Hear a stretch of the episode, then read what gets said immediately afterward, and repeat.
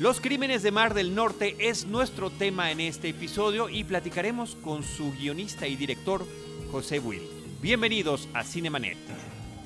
El cine se ve, pero también se escucha. Se vive, se percibe, se comparte. Cinemanet comienza. Carlos del Río y Roberto Ortiz en cabina. www.cinemanet.com.mx es nuestro portal, es un espacio dedicado al mundo cinematográfico. Yo soy Carlos del Río y en nombre de nuestra productora Paulina Villavicencio y de Uriel Valdés les doy la más cordial bienvenida y saludo a Roberto Ortiz. Carlos, por fin en Cinemanet vamos a tener a un director como José Will eh, que claro, de la película que vamos a hablar eh, más adelante con él es una cinta de un corte totalmente diferente, pero por lo pronto nada más mencionar a nuestro público que él hace la línea paterna hace muchos años y que es el, menor el mejor homenaje que pudo haber hecho el cine mexicano en el centenario del nacimiento del cine en este planeta. José Will, Pepe, encantado de tenerte con nosotros. Bienvenido a los micrófonos de Cinemanet. Eh, muchas gracias por la cordialidad y, este, por la amabilidad de invitarme a compartir este espacio. Este, nosotros estamos en el periodo en el que tenemos que cumplir con el ciclo completo de lo que podríamos llamar el fenómeno cinematográfico, que para mí eh, concierne al público. Creo que el público es parte de la película. Y estamos eh, conversando contigo, justamente este episodio se publica en la semana de estreno de Los Crímenes de Mar del Norte, una película ubicada en el año de 1942. Es una película que tú presentas al público en blanco y negro y que habla sobre un eh, personaje de la historia de esta ciudad y de este país, que es Gregorio Cárdenas Hernández, Goyo Cárdenas, un multihomicida. Sí, este, eh, yo eliminé el apellido Cárdenas en toda la película y solo dejé el nombre de Goyo porque eh, me di la libertad de ficcionar alguna cosa que me faltaba para completar el guion con el material, digámosle, realista. Esta película proviene de una investigación hemerográfica muy intensa en la hemeroteca del UNAM, este, donde yo seguí la huella de Goyo en la nota roja a partir de sus crímenes, eh, pero mi resorte mm, de interés proviene de la entrevista que le hizo Guillermo Ochoa a Goyo, cuando Goyo se tituló como licenciado en Derecho en la UNAM y don Guillermo Ochoa lo entrevistó, yo vi aquel día el noticiero matutino de Memo y pensé que era mucha hipocresía no hablar de los crímenes que el hombre había cometido y en cambio sí hablar de el altísimo IQ que tenía y que había salido de la cárcel, había estudiado derecho y no se mencionaba el pasado criminal. Y como yo en mi infancia viví en el norte de la Ciudad de México, en las cercanías de Lecumberri, incluso mi madre nació en, junto a Lecumberri, y eso me hizo a mí desde muy chico estar interesado en Lecumberri porque Lecumberri realmente es un museo de cera de la historia nacional, porque Tú sabes que recién inaugurado Lecumberri asesinaron a, Madero y a Pino Suárez ahí. Y, luego los presos célebres de, de Lecumberri pues siempre estaban como, como a flor de piel en el norte de la ciudad, ¿no? O sea, mucha gente relacionada con la cárcel vivía en el norte de la ciudad. Encontramos en esta película tuya eh, eh, un plano de acercamiento hacia el personaje a partir de su relación juvenil con eh, más de un personaje que tiene que ver con los estudios, que tiene que ver con la relación amistosa, que tiene que ver con la aproximación de noviazgo y un contexto más amplio en donde ahí está el manejo de imágenes de acervo, en este caso de Filmoteca de la UNAM, contexto histórico, contexto político, contexto social, contexto cultural, musical, en donde hay audios de radio, en donde hay carteles y afiches, etcétera. Platícanos de esto, que es uno de los elementos, me parece, atractivos de la Todo película. facturado por mí.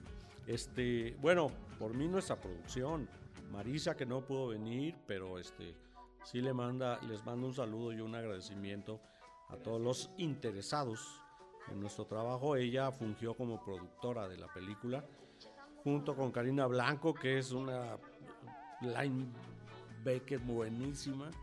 Y este, y entonces eh, yo, la cuestión aquí es que yo me propuse como director ejercer el oficio narrativo de todas las formas posibles que se podían haber usado hacia 1942. Entonces, en 1942, ¿cómo recibía la gente las noticias? Pues había, los medios masivos eran la prensa, que francamente nunca fue tan masiva si lo pensamos bien. Luego la radio, que ya traía varios años en 42 de estar como difundiéndose por toda la República, porque según me contó mi papá, como en, la, en el segundo lustro de los 30, él oyó por primera vez la XW en una señal, en un radio recién comprado en Papantla, ya que mencionabas la línea paterna. Y, este, y en 42 las noticias se difundían por ahí y también por los noticieros fílmicos. Entonces, este, cuando yo hice mis pininos en el cine, trabajé en el archivo de la Cineteca con una serie de noticieros que habían sido eh, donados a la Cineteca para su resguardo y a mí me pusieron a revisarlos. Así es que recibí un impacto muy fuerte de los noticieros y pensé que en esta película podía hacer algunos noticieros y fui y saqué materiales de archivo de la época, luego los contemplé, los evalué, vi dónde los podía poner. Claro que en el guion estaba solo anotado, ven un noticiero antes de la película, y más bien estaba yo pensando en qué, películas en qué película ponerle, ¿no? Eh, ¿Qué película de 41? En 42, pues se estrenó El Peñón de las Ánimas, por ejemplo. Esa película la podían haber estado viendo nuestros personajes. Previo al Peñón de, los, de, de, de las Ánimas había un noticiero. Ese noticiero, yo revisé la forma de esos noticieros en, en, los años 70 me tocó hacer ese trabajo. En mi tesis de la escuela de cine ya hice un noticiero que, con el que comienza Dios ídolo mío. Lo hice también que hubo maestros que creyeron que yo me estaba robando un noticiero de otro lado. Pero no, yo estaba imitando las cosas. En aquella época me encontré a Fernando Marcos en una farmacia y me acerqué a él y le dije, oiga, don Fernando, ¿no quiere participar conmigo en una cosa escolar que estoy haciendo? y cuando le expliqué que se trataba me reclamó que yo no supiera que él fue uno de los grandes productores de noticieros y que había escrito muchísimos noticieros y aceptó, lo llevé al CCC, le pasé todas mis imágenes y me dijo, muy bien, mira, yo dame el texto, no me pases las imágenes, yo te voy a leer el texto y luego tú lo acomodas donde quieras en la edición. Gran enseñanza, eso lo, lo, lo, lo hice en esta película ahora, tantos años después y este y luego eso marca una pauta que proviene ya de un periodo de investigación muy grande en el que yo me metí fanáticamente va a, a ver si encontraba las razones de de, de, de, de el, digamos el misterio de la mente criminal porque la pregunta que siempre nos hicimos fue ¿y por qué lo hizo? si era tan inteligente, si tenía tanto futuro, si era un hombre tan consentido por la sociedad en aquel momento. Eh, él no era exactamente la generación del narrador de la película, que es, está basado en un personaje real, que es Jorge Roldán Roldán, alias el Calavera, quien fue detenido a las afueras del número 20 de Mal del Norte el 7 de septiembre cuando se descubrieron los cadáveres de las víctimas de Goyo y fue acusado de los crímenes porque al principio se pensaba que esos crímenes no estaban hechos por una sola persona, sino que eran varios, y se pensaba que tenían que rascar más y que iban a encontrar más cadáveres. Pero no, se encontraron cuatro. Luego la mitología ha hecho que se hable de decenas de muertas. No, ah, hubo cuatro víctimas. Eh, yo, desde un punto de vista de mi ética, debo decir que una víctima hubiera bastado para hacer una película. En este caso fueron cuatro víctimas y luego los medios masivos de comunicación, la prensa, eh, eh, la radio e incluso el cine promovieron y utilizaron como cerco informativo a Goyo Cárdenas para este, distraer mientras el gobierno maniobraba muchísimas cosas de importancia para el presente de la República en 1942 y con muchas resonancias en el futuro. El año de 1942 está localizado por gente, para decir alguien notable, Sergio Pitol, en el desfile del amor. En la primera página te está diciendo que 1942 fue un año crucial en el siglo XX para la configuración de México, del México de hoy. Fue, esa, esa novela es una novela muy ingeniosa, muy bien escrita, pues muy buena novela realmente. Creo que para mí ese es el mejor Pitol. Y, y, este y yo tomé pues muchas actitudes de él frente a todo el proceso histórico de investigar el proceso e incorporar a tu ficción partes de la realidad. Cuando me di cuenta en mi guion yo tenía a puros personajes reales, pero había uno que no es real, es el de Paquita. El personaje de Paquita Vico Scorsia no lo van a encontrar en la hemeroteca, no está en la hemeroteca, ese estaba en mi imaginación y lo usé como hilo conductor y para tejer toda la estructura narrativa de la película, porque necesitaba un personaje con el que Chela Arias, que es la víctima, la última víctima de Goyo, este tuviera intimidad y pudiéramos conocer más de ella. Yo escribí un guion donde tuve que tomar decisiones del tipo de, por ejemplo, ¿quién cuenta la historia? Que es una pregunta que en literatura dejó asentado Henry James, que cualquier narrador lo primero que tiene que preguntarse es cuál es el punto de vista que está narrando la historia. Entonces aquí yo tenía varias oportunidades de narrar la historia. Una era que la narrara una muerta, Chela Arias. Pero Chela Arias era una chica bastante convencional de 1942, de la clase media alta capitalina. Su papá era un conocido abogado forense. Y el hombre tiene la paradoja de, de haberse dedicado en su vida profesional a estar en la morgue de la Ciudad de México, viendo cadáveres. Y un día tener que ir a ver el cadáver de su propia hija, de 19 años. Yo ya no tuve dinero para filmar la secuencia que falta. A la película le faltan 10 minutos. Este, los 10 minutos que seguían es el personaje de Alberto Estrella va a la comisaría de la Ciudad de México, denuncia la desaparición de su hija. El, comandante Garza, que era el jefe del servicio secreto en 1942 de la capital, eh, le da el avión al licenciado Arias, pero piensa que la chica huyó con el novio. Y le, le, da el caso a Ana María Dorantes, que en la película lo interpreta Úrsula Prunero. Ana María va a seguir las huellas del novio de la muchacha porque el papá, el licenciado Arias, le había dicho que, Graciela tenía una relación bastante intensa con Gregorio que era el alumno más viejo de ciencias químicas. Tenía 10 años más que el resto de alumnos. Los alumnos, el promedio de edad era de 18 y 20 años. Gregorio tenía 27. Él ya tenía un kilometraje bastante largo cuando entró a estudiar la preparatoria y ahí conoció a Graciela. Luego resulta, en la realidad, Graciela reprobó química y se quedó en el bachillerato. Y Gregorio pasó a la facultad, que está en el mismo edificio de Mar Mediterráneo, donde está, eh, estuvo la Facultad de Química de la UNAM.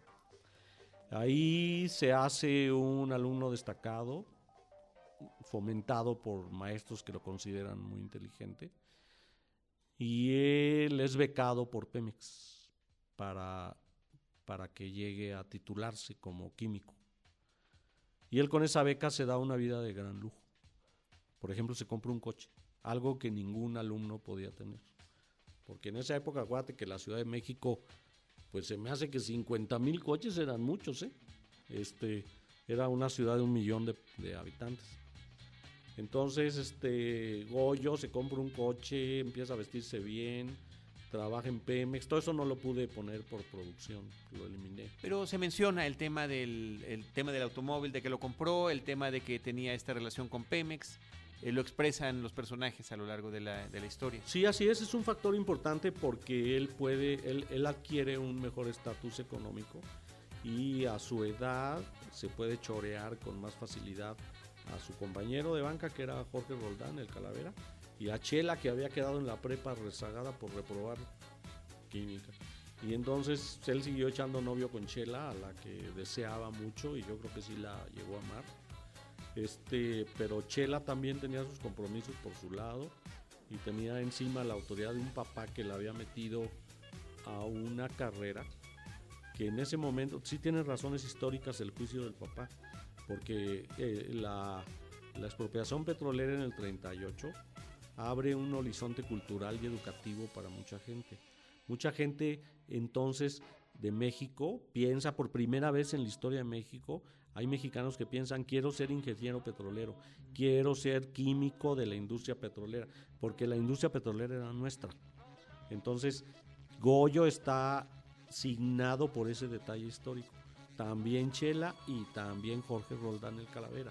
Los tres querían estudiar química y participar de la industria petrolera y de la industria farmacéutica.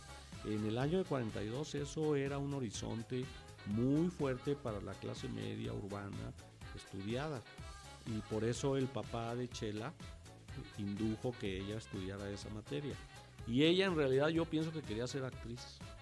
Después de ver todas las crónicas periodísticas y todo el rollo, pienso que era ella se consideraba muy bonita a sí misma. Lo que lo que era demostrable con, con el asedio de los compañeros. Y el que la empezó a cortejar con mayor astucia fue Goyo. Y como él iba bien en la escuela, pues como que le ayudaba a ella, como que la dejaba caer, como que vente conmigo en el coche, como que yo te llevo, como que yo te pago y, y la otra con sus convenciones convencionales de, con sus convenciones convencionales, con sus convenciones propias de clase media alta capitalina de 1942, donde acuérdate que la esposa del general Ávila Camacho mandó a ponerle calzones a la Diana Cazadora, porque no quería que se le dieran las nalgas. Entonces esa moral prevalecía y Chela tenía entre sus principios eh, seguir virgen hasta el matrimonio y casarse de blanco y, y ella tenía un novio. Y Goyo, en cambio, era un hombre que venía de Veracruz y que había llegado a la colonia Guerrero y que había tenido una vida en los cabarets y en toda la vida rasposa del barrio de la colonia Guerrero, en burdeles y cabarets, donde él tuvo una primera mujer con la que se casó, y luego se divorció de ella eh, eh, porque ella abortó y, él volvió a quedar libre y y, tramitó un divorcio cuando pensó que debería hacerse pareja de Graciela. Y luego Graciela pues no quería nada sexual con él. Y, y, ella jugaba con él. Y eso colabora, no digo que sea lo único, pero colabora a la psicosis homicida que entró al cerebro de Goyo en el mes de agosto de 42. Es inevitable para alguien que hizo lo que yo hice, que fue ir a la hemeroteca, tú abres el periódico que sea y en la primera plana hay una noticiota sobre la Segunda Guerra Mundial. En agosto los alemanes estaban avanzando sobre las estepas rusas con todos sus tanques Panzer y los alemanes avanzan y en México la psicosis bélica fue subrayada por una operación de la inteligencia del gobierno mexicano siguiendo pautas del gobierno norteamericano. En la ciudad de Nueva York se hicieron apagones bélicos porque se pensaba que, que los bombarderos alemanes iban a bombardear Manhattan. Eso se trasladó a Ciudad de México y se inventó que los alemanes nos podían bombardear. En agosto se hizo la campaña para hacer la primera práctica de oscurecimiento bélico en la Ciudad de México. Eso creó una, una atmósfera de psicosis bélica en la ciudad. Los jóvenes de la edad de Jorge Roldán participaban como voluntarios en marchas dirigidas por militares en los llanos y los monumentos de la ciudad. Sin armas, la gente llevaba escobas, llevaba picos, llevaba palas y le hacían al soldado en escuadrones que un sargento o un cabo del ejército los dirigía y los armaba. Eran voluntarios. Ese año se decidió crear el servicio militar obligatorio. Ese año, o sea que Jorge Roldán pertenece a la primera generación de mexicanos obligados a marchar en el servicio militar. Pero Jorge no pensaba que era una obligación inútil. Jorge pensaba que eso era dar su vida por la patria en todo en el último caso. Y claro, según mi personaje, pues no quería morir sin hacer el amor, el amor y él se la pasa en toda la película pidiéndole a Paquita que se le entregue, ¿no? Y claro que Paquita se le entregue en algún momento porque Jorge Roldán era un buen muchacho y era amigo del malicioso Goyo que fue calificado como un hipócrita. La palabra más ofensiva que, que se usó para Goyo, creo yo, fue esa. Era un hipócrita. Un hombre que anduvo mientras asesinaba tres prostitutas, siguió haciendo su vida de estudiante brillante, de oficinista de Pemex, con automóvil en la Ciudad de México y con una muchacha guapa que era Graciela Arias. Como Graciela no le hacía caso sexual, él levantó a una prostituta una noche, se la llevó a su laboratorio que había armado con Jorge Roldán para reproducir ahí los ejercicios que les pedían en la Facultad de Química. Y cuando se llevó a esa muchacha, según relato del mismo, porque es otra de las cosas que colaboró a la mitificación de Goya. Cuando él dijo, cuando le dijeron, ahora vas a hacer aquí tu declaración, él dijo, espérame tantito, tráiganme una máquina de escribir. Entonces le llevaron una máquina de escribir, le pusieron hojas y él se puso a teclear ahí como 20 cuartillas. Y tuvo a toda la prensa rodeándolo como moscones todos, tomándole fotos y tomando notas mientras él escribía en público su confesión. Y claro que en su confesión en primera persona, yo no quise asumir esa primera persona, porque es un criminal, es, eh, fue un criminal petulante. Él presumía de que les había dado mucha satisfacción sexual a las muchachas y que después le había surgido la psicosis del odio a la mujer y entonces los había estrangulado. Y tú te pones y luego, ¿qué hacer con este cuerpo?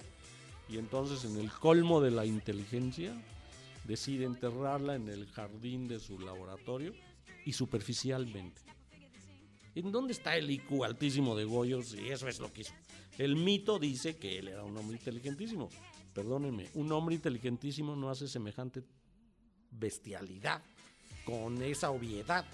Entonces, este, pues yo hice una película sobre toda esa temática. Hay, unos elementos eh, ahí que descubrimos eh, hasta el final de la película, que es la edad de las prostitutas, que se trata de prostitutas menores de edad, eh, en, pues en, este, en esta situación, ¿no? La única que es mayor de edad, pues finalmente es la última víctima. Es Chela, pero no tan mayor de edad, sí, claro, 19, años. Claro, claro. Este, Pensando en la, en la edad este, oficial de ser mayor de edad, ¿no? Al, leer los reportes de las autopsias del forense de la Ciudad de México, ahí, bueno, pues sacaron los cadáveres de Mar del Norte, los llevaron a la comisaría y ahí se les hizo la autopsia y se, y se les hizo su ficha. Y yo tuve acceso a la ficha y las chicas tenían 15, 16 y 17 años y sí, la de más edad era Chela de solo 19 años. Luego, notable, eh, la fragilidad física de las chicas prostitutas, personas de menos de unos 50 metros de estatura, de menos de 50 kilos de peso. Y pues si ves las fotos, yo diría desnutrida. Este, él era... Pues sí, y eso es lo que convierte en feminicidios a, a los crímenes de Goyo Cárdenas, que es lo que yo estoy aportando a toda esa mitología. Fueron crímenes de odio contra las mujeres, fueron este, homicidios misóginos, en los que él, que era un hombre fuerte, saludable, de 27 años, de más de unos 70 de estatura, de más de 60 kilos de peso, abusa de chicas frágiles, obviamente con menos, con menos fuerza que él, y él de un golpe las puede eliminar y dominar. Y entonces pues, se le hace muy fácil estrangularlas y como además la sociedad puritana no extraña a sus prostitutas, nadie se queja. Ni siquiera las amigas de las prostitutas se quejan de su desaparición. Así es que nadie persigue a Goyo mientras él comete sus crímenes. Y sigue con su carota de ser un triunfador chico de la clase media con mucho futuro en la industria petrolera. Este, al final, Chela lo harta y también sale la bestia que trae dentro y la, la mata. Ah, eso es real. Frente al domicilio de Chela y del licenciado Arias. Ahí la mató.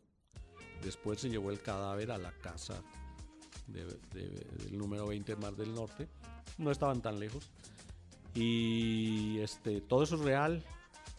Y pues yo fui reconstruyendo toda la anécdota, muy bien documentada en algunos periódicos, muy bien escrita por muchos colegas periodistas admirables y muy bien documentada gráficamente, porque en 1942 la foto fija empezó a tener una gran intensidad, en parte también con motivo de la guerra. La Segunda Guerra Mundial produjo ya a muchísima gente tomando fotos, así es que muchísima foto, el periodismo empezó a integrar a la fotografía ya de una manera muy decidida en los años 40, impulsada por las noticias de la guerra. Y aquí en México tuvimos el nacimiento de muchos fotógrafos cuyas fotos nos dieron la pauta para hacer la fotografía de nuestra película.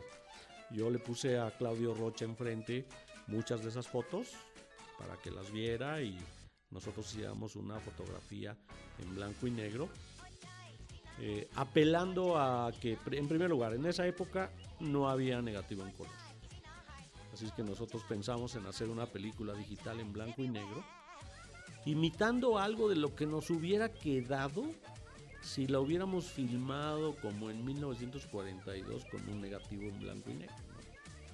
Entonces ese fue el trabajo fotográfico que hizo Claudio para la película. Ahora sí encontramos eh, visiones diferentes de ese contexto eh, histórico que están viviendo los dos amigos. Eh, por un lado, eh, Goyo, que no sé si cuando está jugando en la casa donde vive, a donde lleva a las chicas y luego las asesina, no sé si está jugando ajedrez, pero él dice algo que es muy puntual. México no va a estar inserto en la guerra, no como lo estuvieron los países europeos, no como lo estuvieron Estados Unidos, etcétera. Digo, no obstante, la participación del Escuadrón 201. Es decir, tenía esa visión, parece ser, de las cosas, o, me parece que este comentario es oportuno con respecto a alguien que ubica muy bien hasta dónde puede llegar México en eh, esa declaración de guerra y si efectivamente va a haber una respuesta o no a partir de la hostilidad alemana o del eje. Y por otra parte, el amigo, es decir, que pareciera efectivamente estar imbuido de ese espíritu que tú mencionas, patriótico, para poder participar, enlistarse y decir, hay que jugársela por la patria. Sí, fíjate que yo tomo el ejemplo de mi papá, que mi papá llegó a México en 1942. Entonces, este, pues resulta que él viene de, de, entonces lejanísimo Papantla, Veracruz. Llega a la Ciudad de México y, mi papá va al Zócalo a ver salir y entrar al, presidente Ávila Camacho a, a Palacio Nacional mi papá era un hombre criado bajo la cultura de la Constitución mexicana y creía en México. Y en la época de la guerra él ya no tenía la edad Jorge Roldán, pero mi papá estuvo dispuesto a tomar las armas para defender la patria. Y en ese sentido, Jorge Roldán, al, al ver en el periódico lo que hay es como una semana después de descubiertos los, los, los cadáveres de las víctimas de Goyo, aparece una foto tamaño credencial en el periódico La Prensa con Jorge Roldán. vestido con una camisola del ejército. Y abajo dice Jorge Roldán Roldán a El Calavera, implicado en los crímenes de Mar del Norte, como cómplice de Goyo. Y dije, ay, cabrón, este cuate le cambió la vida nomás por ser amigo del estrangulador, ¿no? Pero luego ves toda su actuación y hasta te preguntas cómo, poco ingenuo, ¿no? El cuate, porque, porque aquello empezó a apestar a cadaverina. Si un primer cadáver fue metido ahí el 15 de agosto en la madrugada, pues el 20 de agosto eso apestaba.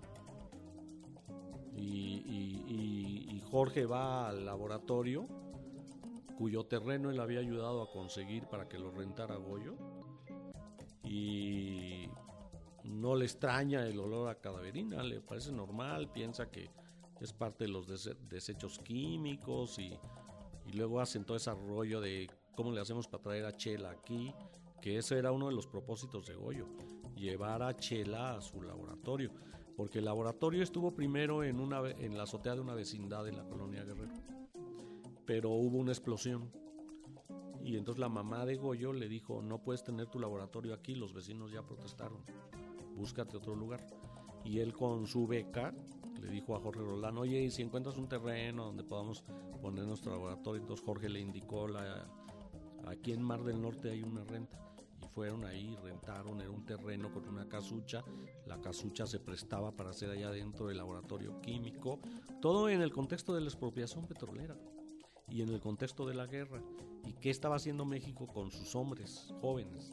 Entonces un joven como, como Jorge Roldán, este, que creía en los valores de la Revolución Mexicana, en la patria mexicana, en el himno mexicano, en nuestra bandera, nuestros colores, él estaba dispuestísimo a estar en el ejército.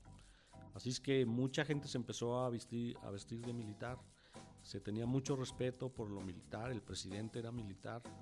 Este, y en cambio Goyo tenía 27 años y no iba a tener obligación de ir en la primera camada al frente si es que a México hubiera mandado una tropa de infantería al frente, ¿en dónde te gusta? ¿En Rusia?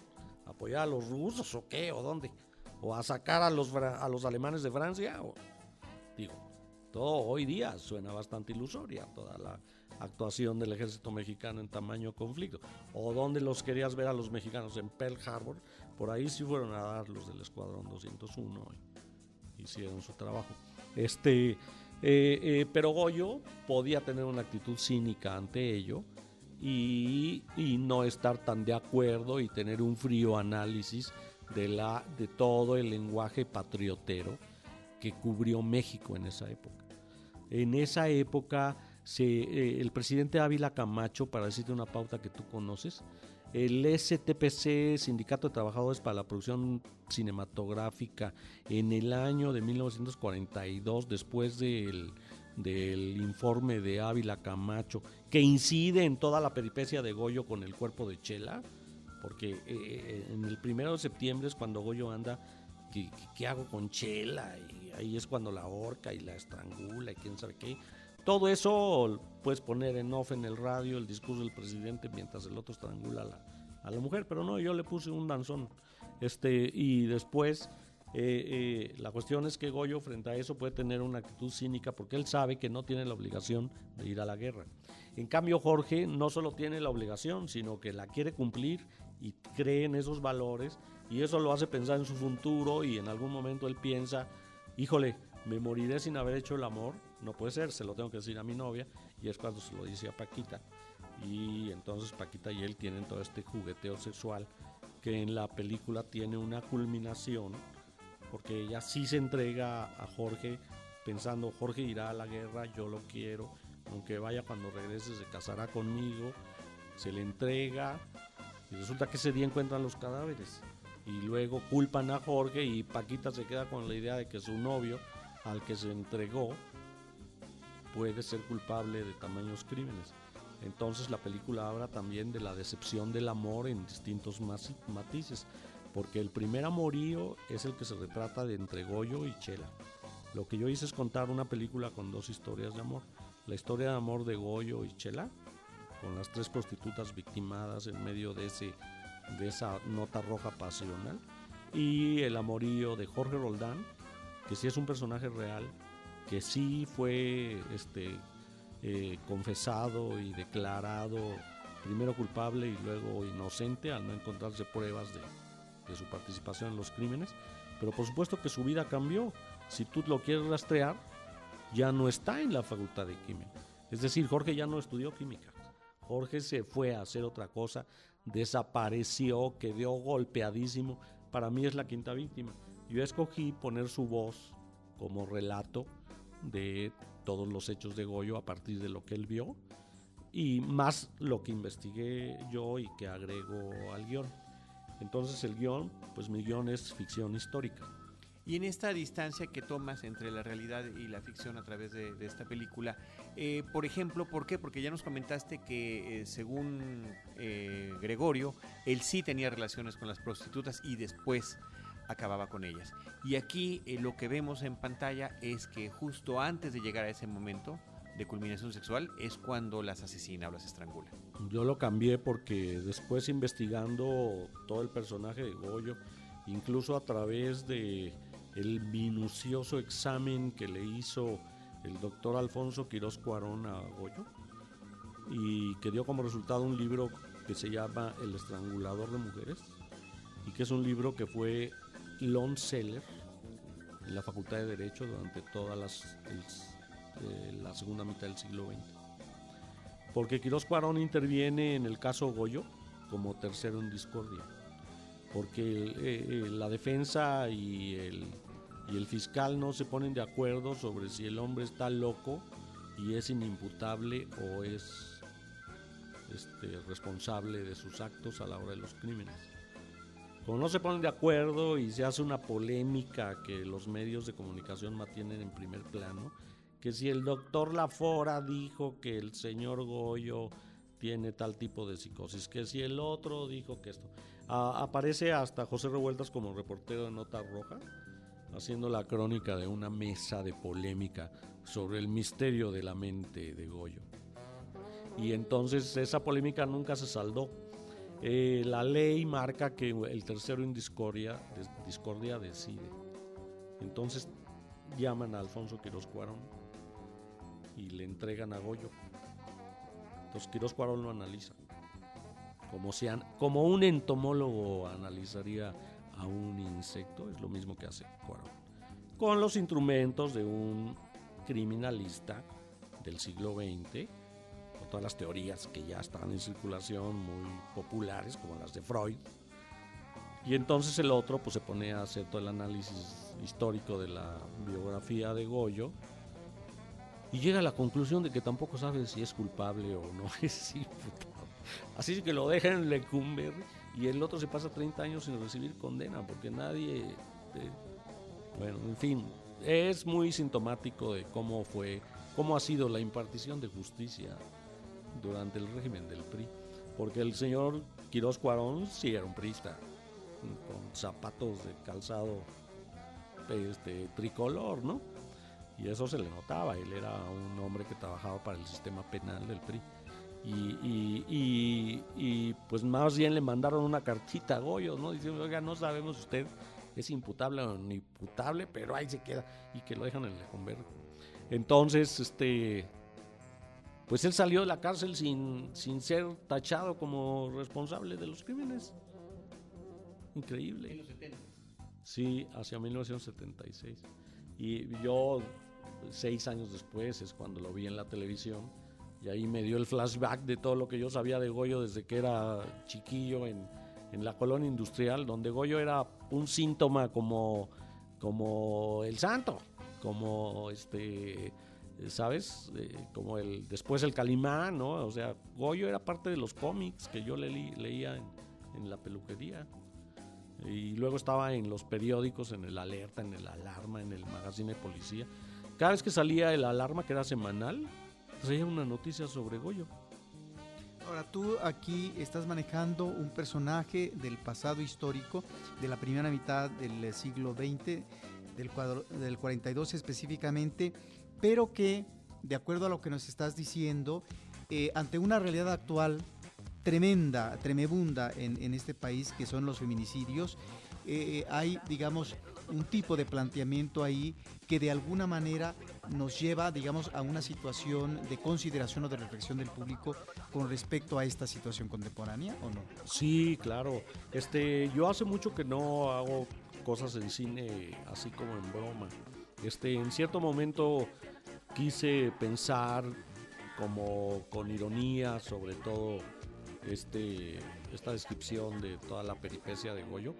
Pero luego me di cuenta que eso pertenece realmente a la segunda a, lo que sería la parte post crímenes en la vida de Goyo, donde él ya se convierte en un licenciado más y desde la cárcel ejerce como abogado penal sin título y luego ejerce hasta el reclusorio Oriente y todo eso.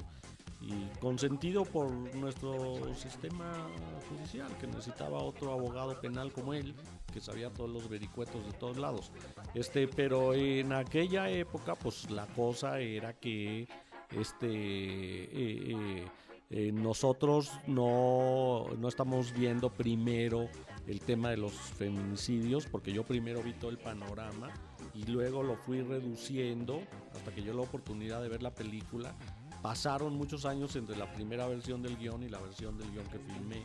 Yo cambié, el guion cambió, los jurados cambiaron, el Instituto Mexicano de Cinematografía se transformó y yo hice esta película por la puerta llamada Eficine, este artículo 189 de la LISR, que siempre debo mencionar según un contrato firmado por mí mismo como productor de la película.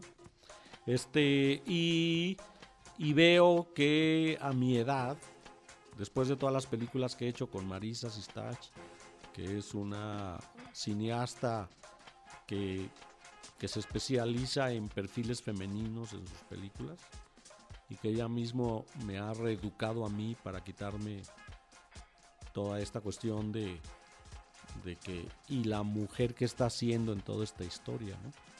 Eh, para mí ha sido todo un proceso de educativo como escritor de guiones en el que yo tengo que perfilar a chicas que de otro modo no, conocen, no conocerían.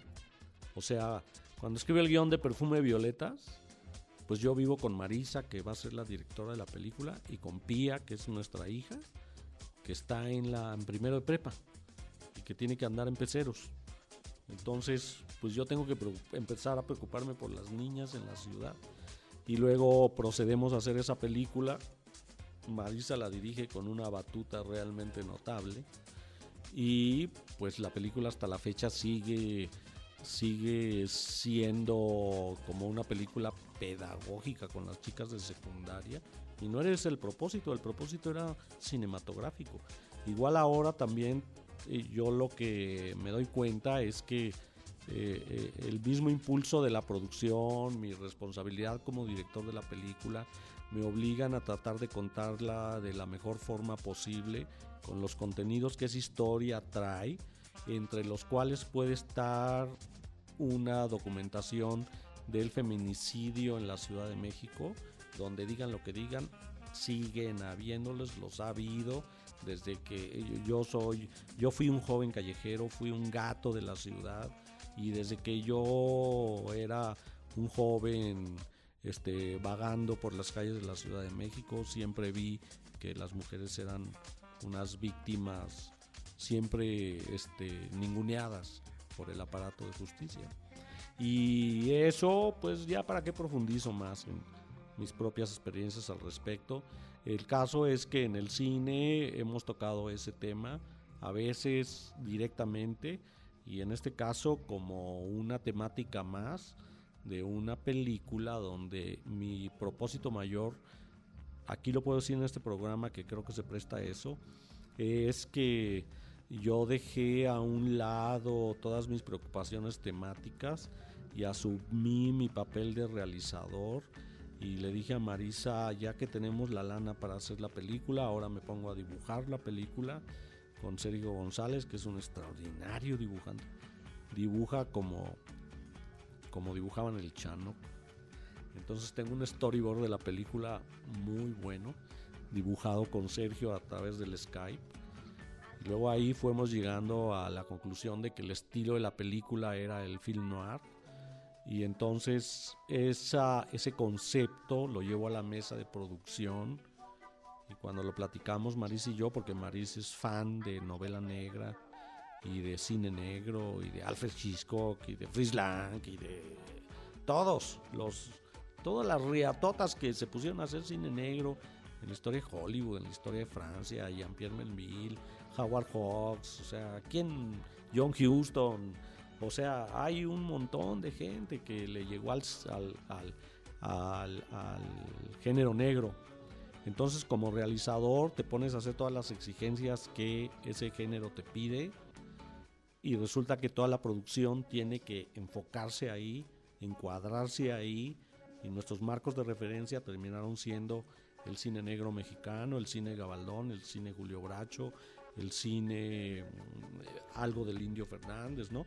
Este, películas que aprecio mucho, directores que aprecio mucho, escritores que son maravillosos para mí. Yo creo que Revueltas es responsable de un alto porcentaje del cine negro mexicano.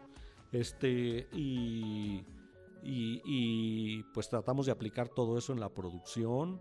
Metimos toda la investigación hemerográfica a la producción, toda todos los textos que escribieron todos esos periodistas, todas las fotos que tomaron esos grandes fotógrafos de fijas y fuimos influidos por la cultura de los años 40. ¿no? Si tú ves El Peñón de las Ánimas, pues es una película de época, pero te retrata cómo era la gente en 1942, porque ahí Jorge Negrete y Gloria Marín pues son bastante sintomáticos, la verdad, y don Julio Bracho ahí, pues, ¿qué podemos decir? Eh, la película se las enseñé a algunos actores. Luego pedí películas en Cineteca para irlas a ver, para que nuestras actrices entraran, vieran cómo era toda la onda ahí. No es lo mismo una chica de 19 años vestida con un traje sastre que vestida con un, con un vestuario para ir al vivero. ¿Estás de acuerdo? Sea, hay, una psicología distinta en una persona vestida de un traje sastre. Eso era Chela Arias. Entonces, Sofía Espinosa pues tiene que trabajar eso, investigar eso. Luego tiene que prestarse a que a partir de ella construimos el cadáver que sale en la película, porque es igualito a ella. Eso es porque se le hizo su mascarilla en yeso y sus vendas y la pobre estuvo ahí como momia antes del rodaje. Preparamos durante un año la película ya que teníamos el, presupuesto todo fue preparar maquillajes, vestuarios, peinados, fotografía, escenario, diseño de producción, hecho por Jay Aroesti. Insisto en mencionarlos a todos ellos porque, mm, este, bueno, yo hoy soy partidario de decir que el cine es un trabajo de equipo. Pues mira, la fotografía Claudio Rocha yo creo que realmente es un trabajo a todo lujo.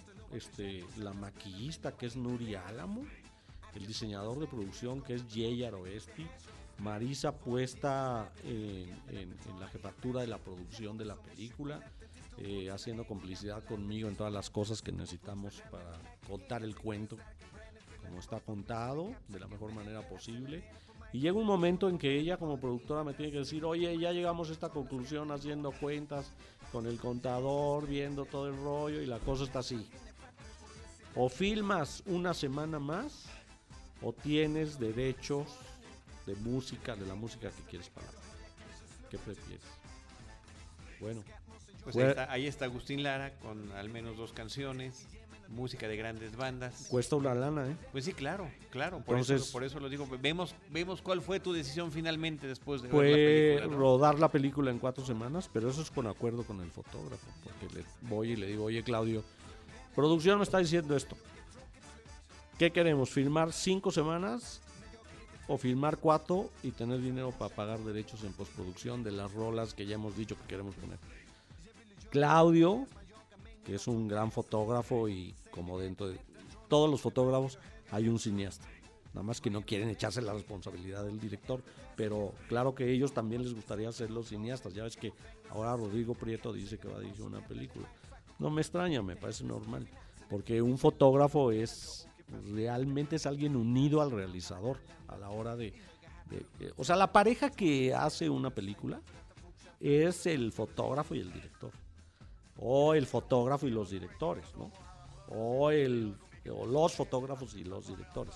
Esos dos son los que hacen la película. Así es que fui y le dije, Claudio, ¿qué hacemos?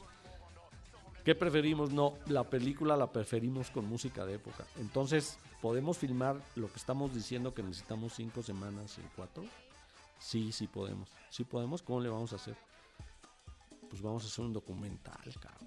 De todo lo que están haciendo estos cabrones, te lo van a poner en el set y nosotros lo documentaleamos. Vale. Y ese fue el criterio.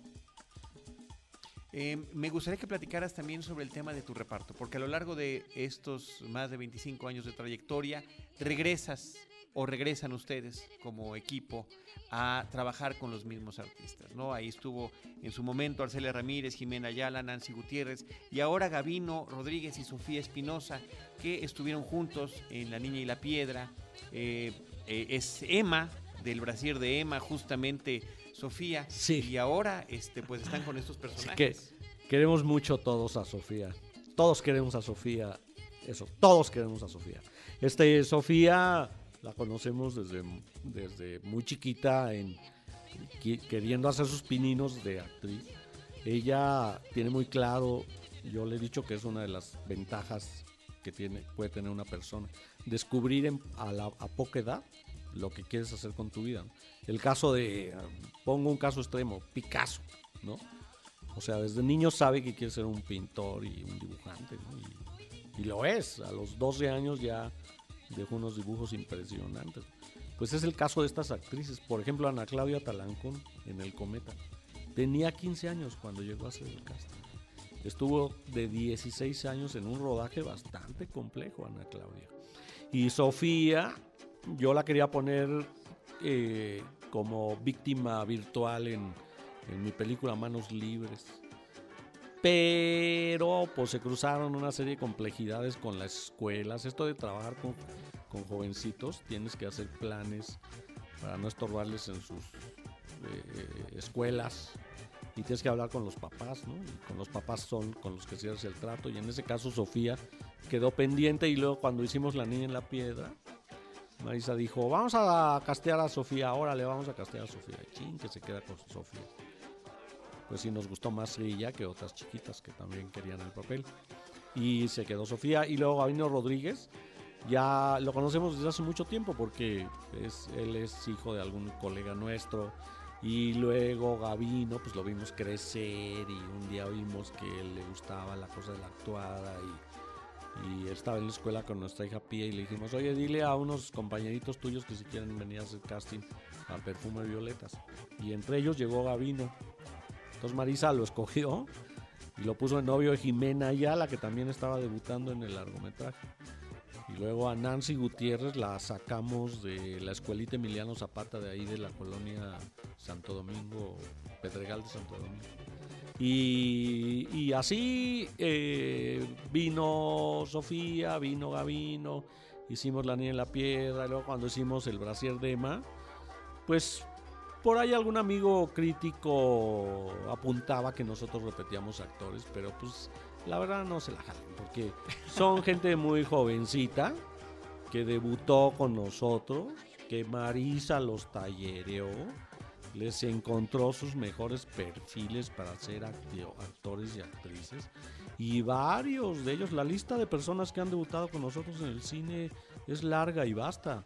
Martín Altomaro debutó en La Noche de Bañé contigo a los 14 años, como novio de Leticia Perdigón, que hacía el papel de Azucena, en guion escrito por mí sobre un cuento de Alfonso Reyes. Película bastante vapuleada por la crítica, pero muy elogiada por otros, ¿eh? Y a lo largo de los años, pues ahí está la película. Y la película sigue a pesar de sus críticos. Entonces, nosotros vemos que Martín hoy día es estelar en el canal de las estrellas. Y es el personaje prototípico de marcas de coche y lo ponen a hacer series con Ana Claudia Talancón y salen películas y yo me siento muy a gusto con que eso haya pasado. Lo mismo pasó con Jimena Ayala, que Jimena Ayala es un tiro frente a cámara. Marisa llegó y me dijo, ¿qué crees? Hoy llegó una chiquita que yo creo que esa es la, la que va a ser. Ah, sí, la voy a ver, sí, la voy a ver. Voy y veo, era Jimena Ayala. Pues Jimena estaba perfecta para hacer el papel de Jessica en, en Perfume Violeta. Luego vamos a hacer una historia sobre la clase media al medio alta en 1962, en la época de que John Glenn llegó, dio vueltas a la Tierra, Marilyn Monroe vino a México y a Emma le estaban creciendo los pechos. Resultó que la edad la tenía Sofía. Era una actricita que pegaba con el personaje. La casteamos a ella, a otras chicas, nos quedamos con Sofía. Pues porque ella tiene un mood de actuación muy bueno, tiene muy buena cultura dramatúrgica. Ella es hija de, de Mario Espinosa, el director de teatro, y de Gloria Carrasco, que es una productora y escenógrafa bien chida. Entonces ella tiene el chincual de ser actriz desde chiquita. Así es que yo pienso en filmografías tipo Fassbinder, ¿no?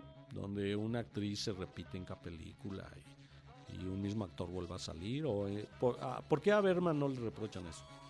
Que hace más de una película con Más von o con, o con Lee Bullman, ¿no? Es lo mismo hacemos nosotros. Sí, pero no fue como reproche. Al final de cuentas. No, yo no lo digo por ti, sino por lo que me recordaste que hay mm, gente que se enoja por eso. Ay, sí, porque. Ah, y yo, ah, sí, bueno, muy bien. Eh, tampoco estamos en un país donde haya tantísimos actores, es al revés. Este, hay que buscarlos. Aparte, uno no escribe los guiones para los actores. Uno escribe los guiones porque quiere contar una historia. Ya después de que contamos la historia, vemos, ah, mira, necesitamos un niño de 14 años, una señora de 25, un señor de 40, uno de 80. ¿Quiénes son? Está Farnesio Bernal, pues vamos a ver a Farnesio Bernal. Farnesio es un señor que anda llegando a los 90 años y acepta hacer el papel del doctor Funes en mi película. Y entonces, este, pues yo no lo había visto de que hicimos, desde que hicimos y si platicamos de agosto, donde él hacía del maestro de música, que es la tesis de Marisa. O sea, nada más teníamos 40 años de no volver a trabajar con él. Ahora vuelvo a trabajar con él. Me sorprende la forma física en la que se encuentra. Y me cuenta que él fue bailarín un montón de años de ballet clásico. Y que sigue haciendo cotidianamente los ejercicios que hacía en aquellos tiempos. Así es que te puedes subir, bajar una escalera y no te pide un tanque de oxígeno. Siempre está perfecto, con una memoria maravillosa y y así no, soy fan de los actores. María Rojo condiciona toda la producción. María, ¿quieres leer un guion que vamos a producir? Mándamelo. Lo lee. Oye, sí me gustó. Yo sería la mamá. Sí, tú serías la mamá. Pero nada más te puedo dar un sábado y un domingo. Pues déjame ver, pues déjame hacer el plan de trabajo para que tú estés el sábado y el domingo. Sí, pero nada más cinco horas por día. Va. A tragar gordo y hacer todo el plan de trabajo para trabajar cinco horas diarias con María dos días. ¿Con quien ya habías trabajado también? en Perfume Violetas ella es mamá de Jessica. Y, en La leyenda de una máscara ella es mamá del Angelito Junior. En una de las escenas más chistosas de mi vida cinematográfica. Que es cuando el ángel tuvo un niño igualito a él. Y es que el niño traía máscara.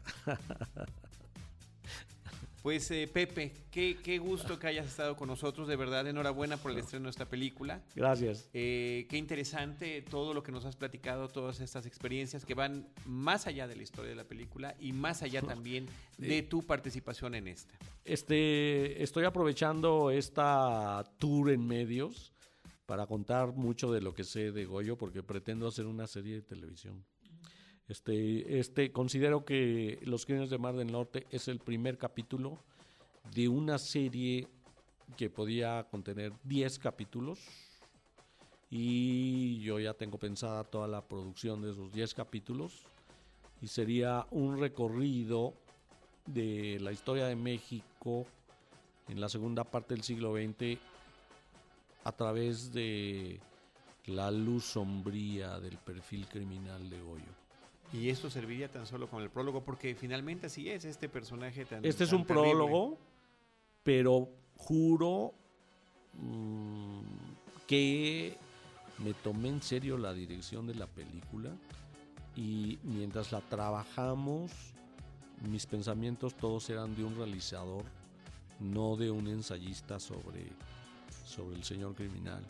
Era, era la mentalidad de un director trabajando con su gente de, de cine Quiero mencionar a mi amigo Paquito, que fue el gaffer de la película, que tiene una empresa que se llama Mamá Soy Paquito. Y ellos te ponen los staffs que necesitas para resolver una producción. Una película la hacemos, en este caso éramos unas 20 personas jalando en el rodaje, resolviendo la película, poniendo la luz, la cámara, los dollies, los, todos los animalitos cinematográficos que se usan para hacer una filmación clásica, esos los usamos. Y entonces, pues me quedo muy contento con la participación de todas las mujeres, de Marisa, de Karina, de Fede Echeverría, una de las chicas que muere, de Astrid Romo, otra chica que muere, de Sofía Espinosa, otra chica que muere, de Alaciel Molas, extraordinaria dramaturga, actriz de teatro que también fallece como prostituta en nuestra película, del actor Gavino Rodríguez, del sonidista Carlos Aguilar, de Daniel, de, híjole, una bandota de los estudios Churubusco, de Cineteca Nacional, de Filmoteca, una película es responsabilidad de todos los que estamos en el cine. Claro, pero el director siempre está dispuesto a poner la cabeza. Y en este caso soy yo, así es que... Oye, y de Vico Escorcia, que por cierto, qué rostro, que de verdad parece un rostro de 1942, de un ¿Qué? rostro de película mexicana de aquella época. Qué bueno que no me dejas olvidar a Vico, porque ayer llegó, vino de Los Ángeles para la promoción. Y también debo mencionar a Úrsula Proneda y también al gran maestro Alberto Estrella, que yo le enseñé la versión donde su personaje era largo y luego le tuve que decir, Alberto, no tengo dinero para seguir con tu personaje. O sea que ese es el capítulo 2.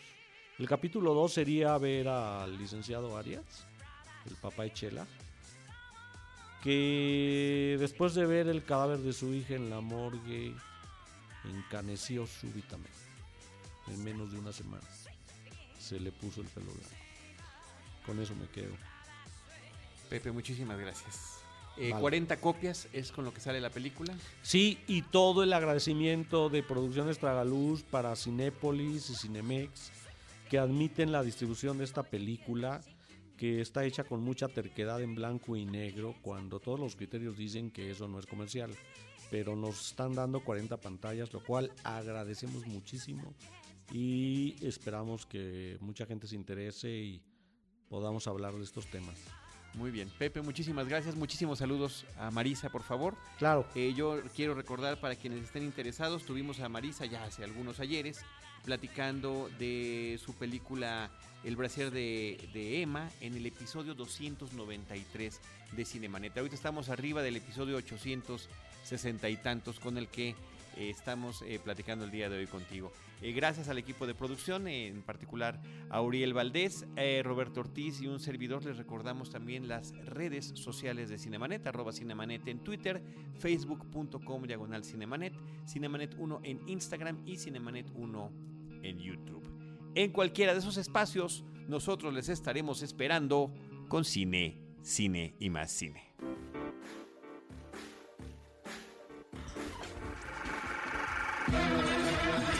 Cinemanet termina por hoy. Más cine en Cinemanet.